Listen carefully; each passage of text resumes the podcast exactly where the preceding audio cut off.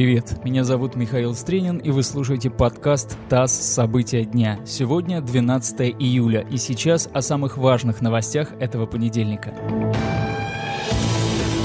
Владимир Путин написал статью об отношениях России и Украины. Статья, которая была опубликована на сайте Кремля на русском и украинском языках, называется «Об историческом единстве русских и украинцев». Статья состоит из анализа отношений двух народов. В ней говорится об их общности. Цитата. «Россия никогда не была и не будет антиукраиной», подчеркнул президент, отметив, что Россия открыта для диалога.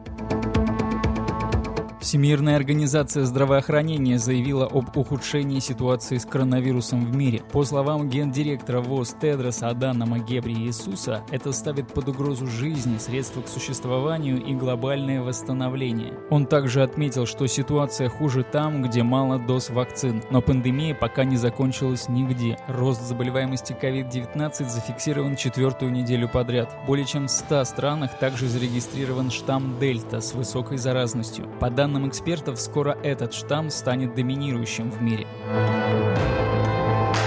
Агентство Евросоюза по контролю границ Frontex объявило о срочной операции на границе Литвы и Беларуси. Речь идет о пограничном вмешательстве из-за роста нелегальной миграции. Директор агентства Фабрис Легери заявил, что отправит туда дополнительных пограничников, патрульные машины и сотрудников для опроса мигрантов и сбора информации о преступных сетях. За последние 4-5 недель литовско-белорусскую границу нелегально пересекли около 500 человек. Это в 5-6 раз больше, чем за весь прошлый год.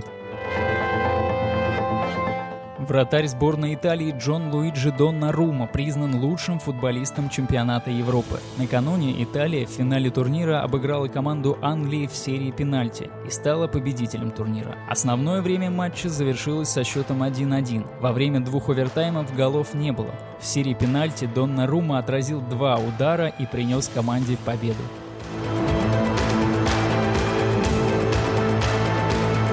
Это подкаст ТАСС «События дня». Эти и другие новости читайте на нашем сайте и в наших соцсетях.